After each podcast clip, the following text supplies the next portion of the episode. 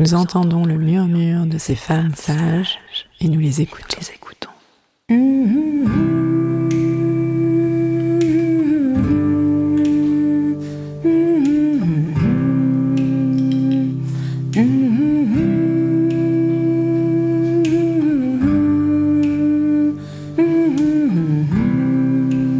Elles sont gynécologues, sages-femmes, ostéopathes, psychologues, historiennes, toutes œuvrent à leur façon en faveur d'une prise en charge globale de la santé des femmes. Ce sont des femmes sages, car de par leurs expériences, leurs histoires de vie, elles ont quelque chose à transmettre. Elles ouvrent notre champ des possibles, à nous, femmes, patientes, thérapeutes. Elles montrent le chemin vers une autre réalité. Elles prouvent par leur pratique quotidienne qu'une autre santé est possible.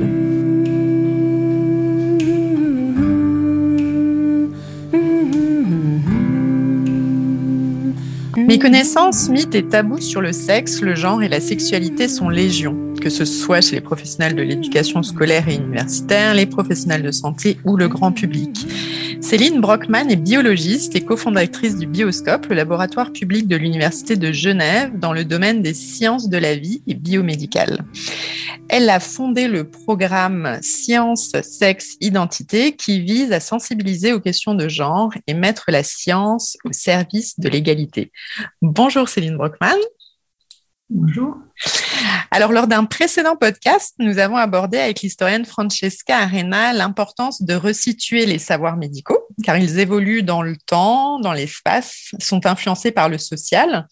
Ainsi, par exemple, la médecine n'a eu de cesse de découvrir, redécouvrir le, le clitoris. Et c'est d'ailleurs la redécouverte de cet organe qui est à l'origine du projet SSI, donc Science, Sexe, Identité. Est-ce que vous pouvez nous en parler un petit peu? Oui, bien sûr. Donc, euh, c'était en 2016. Je hum, devais développer en fait une partie d'un projet autour de la santé sexuelle des, jeunes, la promotion de la santé sexuelle chez les jeunes. Et j'ai fait un mapping un peu de ce qui existait euh, déjà pour ne pas refaire ce qui existait déjà et faire quelque chose de, différent, de nouveau, euh, voir où étaient les besoins. Et en fait, en faisant ces recherches, je suis tombée sur un article du Guardian, le journal anglais, avec une image euh, du, clitoris en 3D, imprimé en 3D d'Odile Fillot.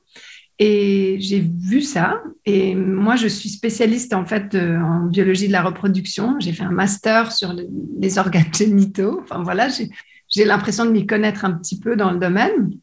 Et puis, je suis une femme aussi euh, qui est une vulve. Et donc, voilà, j'ai l'impression de connaître ma vulve. Et en fait, je découvre qu'il y a cet organe-là qui, que, que j'ai jamais, jamais perçu comme ça. Je, je, et je suis euh, choquée, en fait, de me dire que, ah, je sais pas quel âge j'avais à ce moment-là, mais genre 47 ans, un truc comme ça. Euh, je réalise que j'ai cet organe euh, avec ses racines et ses, ses bulbes et ses corps caverneux, etc., dans mon corps. Et euh, donc, je, je l'imprime en 3D dans mon laboratoire au bioscope parce qu'on fait des innovations pédagogiques. Voilà, j'ai quelqu'un qui travaille avec moi, Romain Dewell, et je lui demande, bah, tu peux l'imprimer? Oui, pas de problème. Et je me balade dans ma faculté avec tous les autres euh, co-enseignants de l'unité qui enseignent sur la reproduction euh, aux futurs médecins, donc en deuxième année de médecine et quelqu'un me dit ah c'est une algue, quelqu'un d'autre une fleur, quelqu'un d'autre euh, quelque chose pour poser un iPhone. Enfin bon, personne n'a aucune idée sur ce qu'est cette, cette, chose en 3D, cette, cet organe en fait. Et donc j'appelle euh, euh, ma copine Tania Chitil qui est à la RTS, donc qui est journaliste avec qui je travaille depuis des années. Puis je dis mais c'est pas possible, il faut qu'on fasse un sujet sur cela. Et euh, dans le cadre de cet enseignement, je rencontre aussi en même temps Yasmine Abdul-Kadir. Et euh, donc, ensemble, on se dit, bon, voilà, il faut faire un sujet, c'est pas possible. Donc, euh, Tania invite Yasmine au, comme aux 20 heures chez vous et, et, lui pose des questions. Yasmine, qui est gynécologue, experte et spécialiste sur aussi les mutilations génitales féminines. Et donc voilà, on réalise qu'il y, y, a tout un travail à faire. Et moi, c'est vraiment comme un, déclencheur qui me dit, OK, euh, je crois que je suis là pour ça sur cette terre. C'est le tout ça donne du sens à ma vie et je m'arrêterai jamais parce que c'est pas possible que on ne sache pas encore en 2016-17 euh, une partie du corps humain et voilà, c'est le début du projet. Mm. Alors justement, un projet qui va donner lieu à ben, le, développement de plein de ressources, hein, on aura l'occasion d'en parler un, peu plus tard. Mais en tout cas, déjà, les premières ressources, enfin les premiers travaux du, bioscope, donc du laboratoire, c'était de permettre notamment que le clitoris et le, pénis soient enfin égaux dans les manuels scolaires. Ça, ça a été, j'ai l'impression, la, première pierre à, l'édifice, en tout cas. Exactement. Je dois dire que ça, c'est euh, s'il y a une chose dont dont je suis fière euh, pour toute l'équipe du projet, c'est vraiment ça. Euh, parce que euh, quoi de plus important que d'avoir des informations égalitaires, inclusives dans les, manuels scolaires, surtout dans l'école, au, stade de l'école obligatoire, en fait, parce que c'est vraiment à ce stade-là qu'on a réussi à modifier les choses. Ça veut dire que ça, ça touche tous les enfants euh, suisse euh, roman pour le moment, parce que c'est pas encore le cas en Suisse allemande. Donc oui, en 2019, en fait, on a officiellement, euh, après en gros deux ans de travail, grâce au partenariat surtout avec une enseignante euh, du DIP, euh, de biologie, qui, avec qui je travaille depuis de nombreuses années, qui est aussi féministe, qui est aussi euh, voilà militante par ailleurs en dehors de son mandat d'enseignante où elle est prof de biologie, donc elle est très rigoureuse, elle a fait un doctorat en biologie, etc. Mais là, je lui ai dit, écoute, c'est pas possible, tu n'enseignes pas la bonne chose à tes élèves. Donc ça, elle a dit non, c'est pas possible. Donc voilà, on a, on, a fait tout un travail avec Odile Fillot aussi, Yasmine Abdul Kadir, L'idée, c'était vraiment de faire des planches anatomiques qui étaient euh, au, plus près des connaissances scientifiques actuelles. On sait qu'il en manque sur le clitoris, hein, donc euh, ça, on va y contribuer aussi avec des travaux de recherche, mais disons au plus près de ce qu'on sait aujourd'hui sur le clitoris et le pénis, et puis aussi de, dans ces planches anatomiques, euh, surtout dans les légendes de ces planches anatomiques, au fond, euh, avoir un discours qui est inclusif de toutes les euh, sexualités ou de toutes les orientations, de toutes les identités. Et euh, par exemple, on, parlait du, vagin qui était un réceptacle pour le pénis dans les anciens modèles. Et maintenant, bah, on parle d'un canal élastique qui relie l'utérus à la vulve. Donc, on est moins androcentré ou hétérocentré euh, par notre langage euh, pour que, en fait, toutes et tous les élèves euh, puissent être inclus dans, dans, le langage qu'on a. Et ça, c'est quelque chose qui, qui fait du bien, en fait. On sait que c'est bon, mais ça fait du bien aussi de le faire pour soi, ça fait du bien pour les autres. On, on le sent vraiment que d'être inclusif de toute la diversité des personnes, c'est beau. Euh, alors, vous le disiez, effectivement, il y a, des manques d'infos sur euh, le clitoris et justement, en étant sur le site du euh, SSI, du programme. Euh, j'ai notamment trouvé cette info. En 2019, plus de 50 000 études en sciences biomédicales sont publiées sur le pénis, 2500 sur le clitoris. Donc, je pense que ça donne un petit peu une idée de, l'état de la recherche. Et, vous, allez y contribuer. Et je pense que c'est, pour le coup, c'est nécessaire. Et puis, autre chose, parce que vous disiez, effectivement, là, vous touchez les écoles. Donc, euh, c'est, une, belle première étape. Mais il y avait aussi la, la création de cours obligatoires hein, à l'université donc ça aussi, c'était c'était important. Je dis ça parce qu'on a on a j'ai accueilli dans le podcast ben, vos, vos, collègues dans l'un des cours, euh, en l'occurrence Francesca Arena et euh, Jasmine Abdul Kadir, puisque vous aviez deux cours. Est-ce que vous pouvez peut-être nous en parler euh, rapidement aussi? Oui, bien sûr. Donc, on a développé tout d'abord ce cours parce qu'avec Yasmine, on s'est dit vraiment qu'il fallait inclure cette information en fait dans la formation initiale des futurs médecins.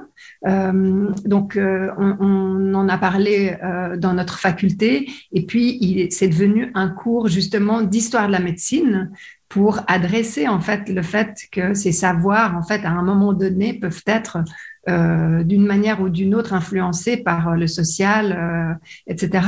Donc, c'était vraiment intéressant de faire ce cours interdisciplinaire autour de ces questions-là, donc biologie, médecine et histoire. Et puis ensuite, c'est en 2000, je sais plus, 20 ou 20, ouais, en 2020, on a fait le premier cours avec mon autre collègue qui est pédiatre sur la diversité sexuelle et de genre, c'est-à-dire pour pouvoir euh, aider euh, en fait les étudiants et étudiantes d'une part à avoir un langage commun euh, sur les questions LGBTIQ+, c'est-à-dire qu'est-ce que c'est le sexe, qu'est-ce que c'est le genre, qu'est-ce que c'est l'orientation sexuelle et affective, et puis en fait quels sont les enjeux de santé autour des personnes euh, qu'on appelle maintenant plutôt de la diversité sexuelle et de genre plutôt que LGBTIQ+, pour sortir peut-être un peu du militantisme, ce qui est aussi euh, évidemment un mouvement essentiel. Mais disons qu'en faculté de médecine, on se base sur des études scientifiques pour euh, décrire simplement les choses. Et puis on sait que c'est une population qui est vulnérable, c'est-à-dire elle n'est pas vulnérable en soi, mais elle est vulnérable parce que dans une société qui peut être violente et discriminante à leur égard ce qu'on observe, c'est qu'en fait, on sait qu'en Suisse, il y a environ 15% euh, des jeunes, euh, selon une étude récente, euh, je ne sais plus si c'est entre 15 et 19, mais enfin, une grande quantité de, jeunes qui ne sont pas exclusivement hétérosexuels. Donc, ce n'est pas forcément qui s'identifient comme gays ou lesbiennes ou bi, mais qui ont des comportements sexuels avec des personnes de même sexe, des deux. Euh, et, en fait, ça veut dire ces étudiants, ils sont présents dans la salle aussi euh, des étudiants en médecine. On a 150, 170 étudiants en médecine. Et, c'est vrai que quand on parle de ces questions, ces personnes se sentent concernées justement. Et on a beaucoup de retours positifs euh, sur ces deux cours qu'on a mis en place. Cette année, je dois dire, j'étais très, très contente de voir les évaluations des étudiants euh, la note est bonne, mais surtout les commentaires, plusieurs étudiants et étudiantes qui disent c'est le meilleur cours qu'on a eu. On sent qu'ils remercient en fait la faculté de faire des cours qui, qui, leur parlent en fait, et qui, que ce soit l'interdisciplinarité ou simplement l'inclusivité. Euh, ils ont dit que voilà, c'était essentiel d'avoir des cours comme ça, et ça, je pense que c'est quelque chose qui est très bienvenu. Et alors, justement, le, sexe, c'est quoi? Euh, Parce que ben, j'en profite d'avoir une, biologiste, parce que pour déconstruire justement les, idées reçues, ce serait bien de commencer déjà par le, par le début, c'est-à-dire comment ça se fabrique en fait à, l'intérieur euh, de nous. Donc, tu as un petit détour par euh, l'embryologie. Très bien. bon, alors le sexe, déjà, si on doit le, enfin, si moi je dois le définir, il y a plusieurs définitions possibles, mais disons que moi, en tant que biologiste, si je dois définir le sexe, c'est en fait tous les éléments de notre corps qui font de nous euh, un, euh, un mâle, une femelle ou une personne intersexuée. D'accord? Donc déjà, il n'y a pas que deux cases, mais il y a trois cases parce qu'on peut être mâle, femelle ou intersexués. Et donc, ça se passe à différents niveaux de sexuation du corps. Donc, ça peut être autant les organes génitaux, qui est la chose la plus simple. En fait, en général, on résume le sexe aux organes génitaux visibles sur le corps nu, donc à l'extérieur. Mais il y a aussi les organes génitaux internes. Euh, il y a les, hormones qui sont produits par euh, nos gonades, par exemple, les hormones stéroïdiennes, les estrogènes, euh, la testostérone et d'autres. Euh, il y a les, chromosomes, les chromosomes sexuels, XX, XY ou toutes les autres combinaisons possibles. Euh, de nouveau, il n'y a pas que deux cases, mais il y a plein de combinaisons possibles de ces chromosomes sexuels. Et puis, ben, les gènes, évidemment, des gènes qui sont pro-mâle, pro-femelle, certains qui sont pro les deux. Voilà, donc le, le sexe biologique, c'est complexe, c'est une série d'éléments qui contribuent à la sexuation du corps. Donc après, vous avez posé la question de comment ça se construit ou comment ça se développe. Bah, euh, en gros, pour dire simplement, en fait, toutes les personnes, qu'elles aient euh, à la naissance un pénis, une vulve ou des organes euh, sexuels atypiques, en fait, démarrent de la même façon. Donc, on a tous les mêmes organes génitaux et ces organes génitaux donc, sont constitués d'organes génitaux externes qui sont les mêmes chez tout le monde on pourrait résumer, comme certains ados le disent dans nos ateliers, une microbite et une fente. Donc, en gros, mais c'est une façon euh, euh, d'adolescent de, décrire en fait exactement les tissus qui sont présents. Donc, toutes les personnes ont une fente, toutes les personnes ont, ce qu'on appelle un tubercule génital techniquement. Euh, et puis des organes internes qui sont aussi les mêmes chez tout le monde. Donc tout le monde a quatre canaux euh, intérieures et de euh, gonades qui sont indifférenciées. Et tout ce, matériel, en fait, qui est le même partout, va se différencier suite à la mise en place de programmes génétiques qui vont d'abord diriger la différenciation des gonades. Donc d'abord, les, les, gonades vont se différencier en testicules, en ovaires ou encore en ovotestis, qui est une gonade qui est faite des deux types de tissus dans la même gonade, donc une gonade intersexe. Euh, et puis ensuite, ces gonades vont se mettre à produire des hormones et ces hormones vont euh, comme modeler ces organes génitaux qui sont indifférenciés pour les faire devenir une vulve ou un pénis et puis les canaux internes qui sont euh, les canaux déférents les, les trompes, l'utérus, le vagin, etc. Oui, c'est ça qui est intéressant, c'est que jusqu'à durant les deux premiers mois de vie in utero, en fait, c'est totalement indifférencié. Donc après, bah voilà, ça se différencie comme vous l'avez comme vous l'avez décrit. Mais au final, ce qui est aussi intéressant, c'est de voir que hum, même si on s'arrête que sur le clitoris et le pénis, euh, bah, ils sont très semblables. Ben oui, ils sont très semblables, c'est-à-dire qu'ils sont vraiment faits des mêmes tissus, euh, des mêmes structures. Donc, le clitoris et le pénis sont des piliers, qu'on appelle aussi les cruras, qui sont faits de corps caverneux. le, clitoris ben, a deux bulbes, le pénis en a un, parce que voilà, la, fente s'est refermée chez les personnes qui ont un pénis. D'ailleurs, cette fente, on voit une petite ligne sous le pénis qui, qui s'appelle le rafet du pénis. Et c'est vraiment comme la couture euh, la, trace de la fente qui était présente au, départ. Donc, elle est visible chez les personnes euh, adultes, en fait, même à, la naissance, entre les, testicules et sous le pénis. Donc, euh, des, bulbes ou un bulbe dans le pénis, et puis le corps, le gland, un prépuce. enfin, ce sont littéralement les mêmes organes qui n'ont juste, en gros, pas tout à fait la même taille. et voilà les, aussi, ce qu'on explique beaucoup aux jeunes et qui est, frappant, c'est le tissu élastique qui a des poils, si on ne s'épile pas, que des lèvres externes, en fait, c'est vraiment le même tissu que le scrotum, euh, donc la bourse, le, tissu qui est autour des testicules.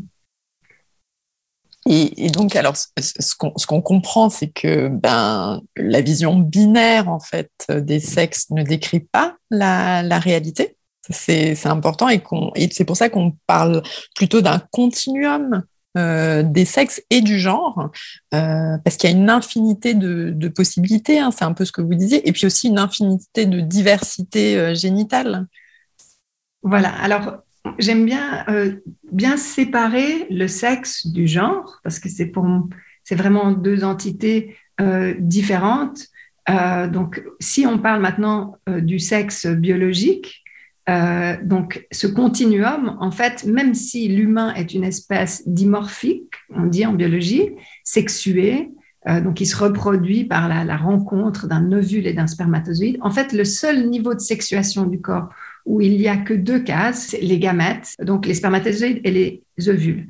Tout le, tous les autres niveaux de sexuation du corps, on a plus que deux possibilités. On a dit, on a les testicules, les ovaires, les ovotestis. Et au niveau génital, alors là, en effet, on peut parler de continuum parce que on a euh, ben, la vulve et le pénis qui sont, on dirait, les extrêmes, enfin, les, formes extrêmes de ce, continuum. Puis, on, a des personnes qui naissent avec des organes euh, qui, sont, qui, peuvent avoir vraiment comme un dégradé entre ces, ces, formes extrêmes euh, des organes intersexués euh, en fonction du degré d'androgénisation, parce que finalement, c'est la quantité d'hormones, en fait, est infinie. On peut en avoir un tout petit peu, beaucoup plus, etc. Et en fait, en fonction de ça, ben, on va avoir des organes qui peuvent se trouver entre ces formes typiques, vulve, pénis. Donc, la binarité n'est en tout cas pas descriptive du, du, des génitalités humaines. C'est pas binaire, et puis il n'y a pas de normalité. C'est important de, le redire, puisque c'est vraiment une question qui touche hein, beaucoup à l'adolescence et, plus tard. Hein. donc, euh, je pense qu'il y a aussi ce message-là à faire passer, à qui est important à faire passer. Oui, absolument. C'est, euh, la normalité, c'est évidemment une question, enfin, c'est la question que se posent en fait la plupart des adolescents adolescentes, mais aussi les adultes. Euh, donc, effectivement, euh, on, cherche vraiment à déconstruire justement, euh, parce que dans le mot normalité, il y a le mot norme. Et, dans tout notre travail, on cherche à déconstruire en fait cette question des normes et parler plutôt de diversité. Et en fait, que chaque corps est unique et il a sa place là, sur cette terre, et que, en fait, c'est plutôt l'individu qui définit sa propre normalité et pas euh, l'extérieur ou le corps médical ou la société. Euh.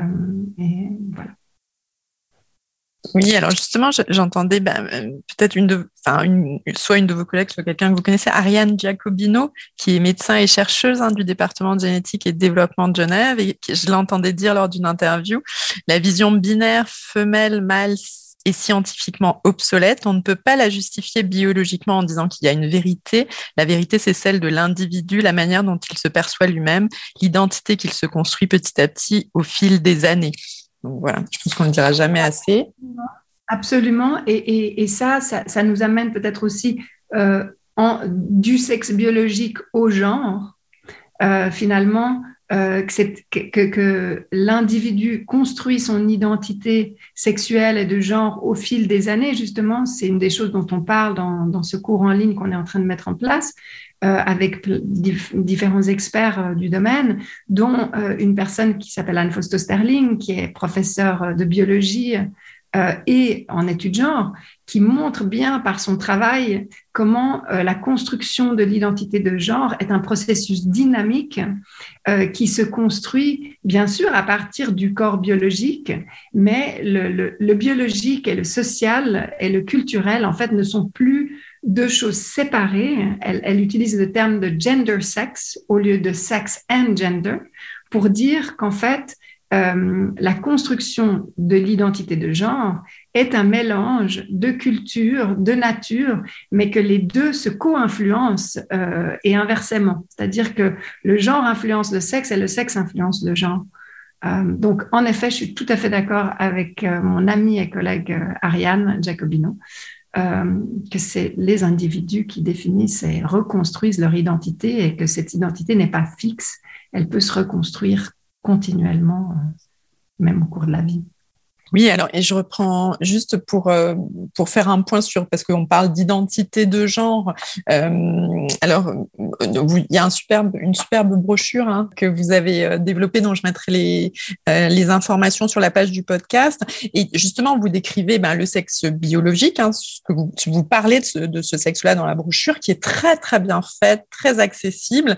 et il y a, y a cette, aussi cette définition hein, de l'identité de genre, juste pour, pour c'est la manière de ressentir intimement euh, le fait d'être une fille, un garçon, les deux ou ni l'un ni l'autre. Hein, donc ce qu'on appelle fluidité de genre. Elle peut correspondre au sexe assigné à la naissance. Donc on est cisgenre ou pas, et donc transgenre. Euh, voilà, je pense que c'est juste important de, parce que euh, on peut comprendre qu'effectivement, c'est des notions bah, qui, qui, apparaissent et qui permettent justement à, plein de personnes de se reconnaître, euh, de, de trouver sa place, hein, puisque c'est toujours la, la, question. Mais je trouve que c'est utile de toujours bah, revenir sur euh, bah, la définition, de se dire qu'en fait, c'est les personnes qui se définissent elles-mêmes. Hein. Voilà. Absolument. C'est très important parce qu'on sait que euh, c'est un des, éléments de notre cours sur la diversité sexuelle et de genre, c'est qu'on sait que si on catégorise, en fait, on, on, invisibilise euh, des personnes et que du coup, on n'est pas inclusif de, toutes les réalités humaines. Donc vraiment, ce continuum, ce dégradé infini, en fait, permet d'inclure tout le monde et donc on, est plus juste au fond. Alors donc pour déconstruire, c'était tout l'objet hein, de, vos recherches en fait, hein, que ce soit via le, bioscope, le laboratoire, puis aussi le programme SSI, hein, euh, pour déconstruire cette stéréotype de genre.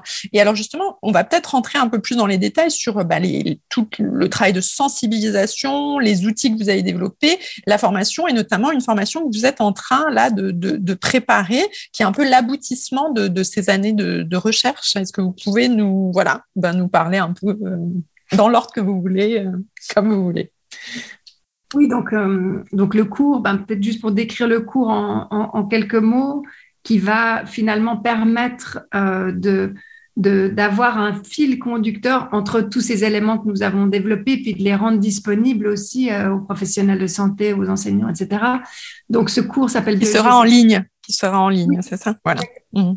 Biologie, qui s'appelle Biologie et sexualité, qui sera disponible donc dans le catalogue euh, des cours officiels euh, de formation continue en ligne de l'Université de Genève. Donc, c'est un module de e-learning qui est, qui est fait par euh, petits modules. Ça peut être des, des, des, cours que nous donnons ou on a donné aussi vraiment la parole à beaucoup d'experts, expertes des domaines de, ben voilà, de, en fait, des bases physiologiques de la sexualité humaine, que ce soit des personnes euh, voilà, qui travaillent sur euh, les études genre, des historiens, historiennes, des philosophes, euh, voilà, toutes sortes de personnes. Donc, au cœur de ce cours, c'est vraiment la sexuation du corps, comment le corps se développe d'un point de vue, donc la sexuation primaire, qui est la, la détermination du sexe embryonnaire et puis le développement des organes génitaux, donc après à la naissance, puis la sexuation secondaire, donc la puberté, et là-dedans, comment se construit en fait, comment se construisent les identités, c'est-à-dire euh, le développement psychosexuel, le, désir, euh, euh, l'identité de genre, quels sont les liens entre le biologique et le social, justement, autour de cette construction de l'identité de genre, au vu des modèles récents. Il n'y a pas une vérité, hein, mais c'est vraiment comment en parlent les experts. Et puis, comment le corps est outillé, en fait, pour le plaisir et ça, c'est tout l'aspect qui est vraiment très novateur parce qu'il n'existe pas ni à l'école et dans très très peu de contextes universitaires, ça a été montré par des études. Donc le, plaisir sexuel, euh, les bases physiologiques euh, du plaisir sexuel, de l'excitation, de l'érection, de l'orgasme sont très peu enseignées à un niveau basique de physiologie, anatomie, euh, à tous les niveaux euh, éducatifs. Donc ça, ça, ça, va aussi euh, venir dans ce cours, donc de donner des informations factuelles sur ce qu'on sait aujourd'hui sur ces, ces, fonctions naturelles du corps. Et puis en fait, aussi au cœur de ce cours, c'est vraiment répondre, en fait, donner aux adultes des outils pour pouvoir répondre aux questions, aux questionnements et aux inquiétudes des jeunes. Parce que tout notre programme Sciences Sexe Identité, finalement, c'est un programme de promotion de la santé sexuelle et de prévention des discriminations et violences, euh, promotion de l'égalité des genres chez les jeunes. Et on sait que pour promouvoir la santé des jeunes, en fait, il ne faut pas juste donner des messages de promotion de la santé aux jeunes eux-mêmes, mais il faut contribuer à créer un environnement favorable à la santé des jeunes, donc par de la prévention, bien sûr aussi, mais par l'éducation, en fait, des adultes qui encadrent les jeunes parce que, bien sûr, si on dit à un jeune arrête de fumer, mais que les parents savent pas que c'est pas bon d'arrêter de fumer, fument 30 clopes par jour devant eux, ça va ça, ça va pas le faire de la même façon que si les parents ont les mêmes messages et qu'ensuite tout ça se, fait de, de, concert. Donc l'idée, c'est vraiment de former euh, d'une part euh, les professionnels euh, de l'éducation, c'est-à-dire les profs de SVT, qui sont les premiers quelque part à rentrer en contact avec ces jeunes au moment de la puberté quand on aborde la question de l'anatomie génitale, de la reproduction, euh, spermatozoïde, ovule, et, etc., et puberté, au fond, ces enseignants souvent eux-mêmes disent ne se sentent pas outillés pour répondre aux questions sur la sexualité ou aux questions aussi sur maintenant l'orientation sexuelle, la diversité sexuelle et de genre, parce que c'est un phénomène social, on en parle beaucoup plus qu'on en parlait avant, et puis les profs se sentent souvent pas outillés. Donc l'idée, c'est de leur donner du matériel à utiliser directement en classe. Justement, c'est intéressant ce que vous disiez, parce que vous dites ils, se sentent pas outillés, et aussi ce que, ce que je lisais justement en faisant des recherches pour, euh, pour l'interview d'aujourd'hui, c'est qu'il y a diverses recherches qui montrent que les méconnaissances et le tabou, justement, certes, sont courants chez les professionnels de l'éducation et généralement, ils transmettent des informations qui sont plus proches de leur point de vue. Euh, de leur ressenti euh, personnel plutôt que de savoir scientifique euh, reconnu. Exactement. C'est, d'une part, il y a le, parce que quand on parle des organes génitaux, en fait, c'est ce que j'apprends par mes collègues justement au travers de cette interdisciplinarité. on, c'est, ça devient du social. C'est-à-dire, on parle des organes génitaux, mais tout de suite, on pense à nous, à notre intimité, à la sexualité, à nos expériences, à nous, comment. Et puis, la sexualité, ça n'est pas que biologique, on le sait, c'est culturel, social, notre famille, notre éducation, etc. Donc, si je me sens très à l'aise euh, avec ma propre sexualité, peut-être que je répondrai aux questions des élèves de façon euh, confortable, sans tabou, sex positive, comme il faut entre guillemets dans euh, de nos jours, comme on sait qu'il faudrait le faire en fait pour que ça promeuve bien la santé sexuelle de toutes et tous de manière inclusive. Et, puis, euh, ben, si moi, je suis euh, pas du tout à l'aise avec ça pour plein de raisons qui sont totalement louables et, respectables, eh ben, peut-être je ne répondrai pas aux questions de, ces jeunes euh, de manière appropriée pour, une promotion de leur santé à eux. Donc, ça, c'est vrai que c'est une question qui est, qui est, vraiment importante de pouvoir aborder tout cela sans tabou sur ces notions scientifiques. Et je pense que les enseignants seraient enfin, on a fait des, questionnaires aux enseignants, donc on sait qu'il y, a un intérêt. Maintenant, ce que je voulais rajouter aussi, c'est que c'est pas seulement les enseignants qui peuvent être intéressés par ce cours, parce que on a beaucoup de, nous, on travaille beaucoup aussi avec les, associations de personnes concernées, par exemple LGBT, Q+, ou les voilà, personnes intersexuées, personnes trans. Euh, et puis on sait que même dans le contexte aussi des mutilations génitales féminines, des violences faites aux femmes, etc., euh, il y a euh, les, associations développent des ateliers de, sensibilisation, etc. Et donc nos outils peuvent être utilisés aussi parce qu'ils sont gratuits, etc. Donc ils peuvent être utilisés par ces personnes. Mais ce que je voulais rajouter, c'est que ces personnes aussi nous aident à construire nos outils parce que l'idée étant de vraiment co-construire ces outils plutôt que de parler des personnes concernées de, depuis nos postes universitaires. Euh, en fait, on, se met ensemble et puis on, fait toujours valider, moi, tout ce qui sort euh, dans, nos documents euh, qui parlent des personnes intersexuées ou qui parlent des personnes trans ou des personnes gays, lesbiennes, bi, sera relu, validé par des personnes concernées afin d'être vraiment sûr qu'on est dans le juste. par rapport à, au ton qui est utilisé, parce qu'on sait que voilà, la médecine ou la biologie, ben, même si on est animé par nos enthousiasmes de chercheurs, chercheuses, ben, on, a pu faire du mal en fait aux personnes concernées euh, sans que ce soit intentionnel nécessairement. Euh, et, ça, ça suffit. Les Femmes Sages est un podcast de Géraldine Grenet, réalisé par Mathieu Sisviller sur une musique originale de Noufissa Kabou et Emmanuel Simula. Retrouvez-nous chaque mois pour un nouvel épisode et d'ici là, prenez soin de vous.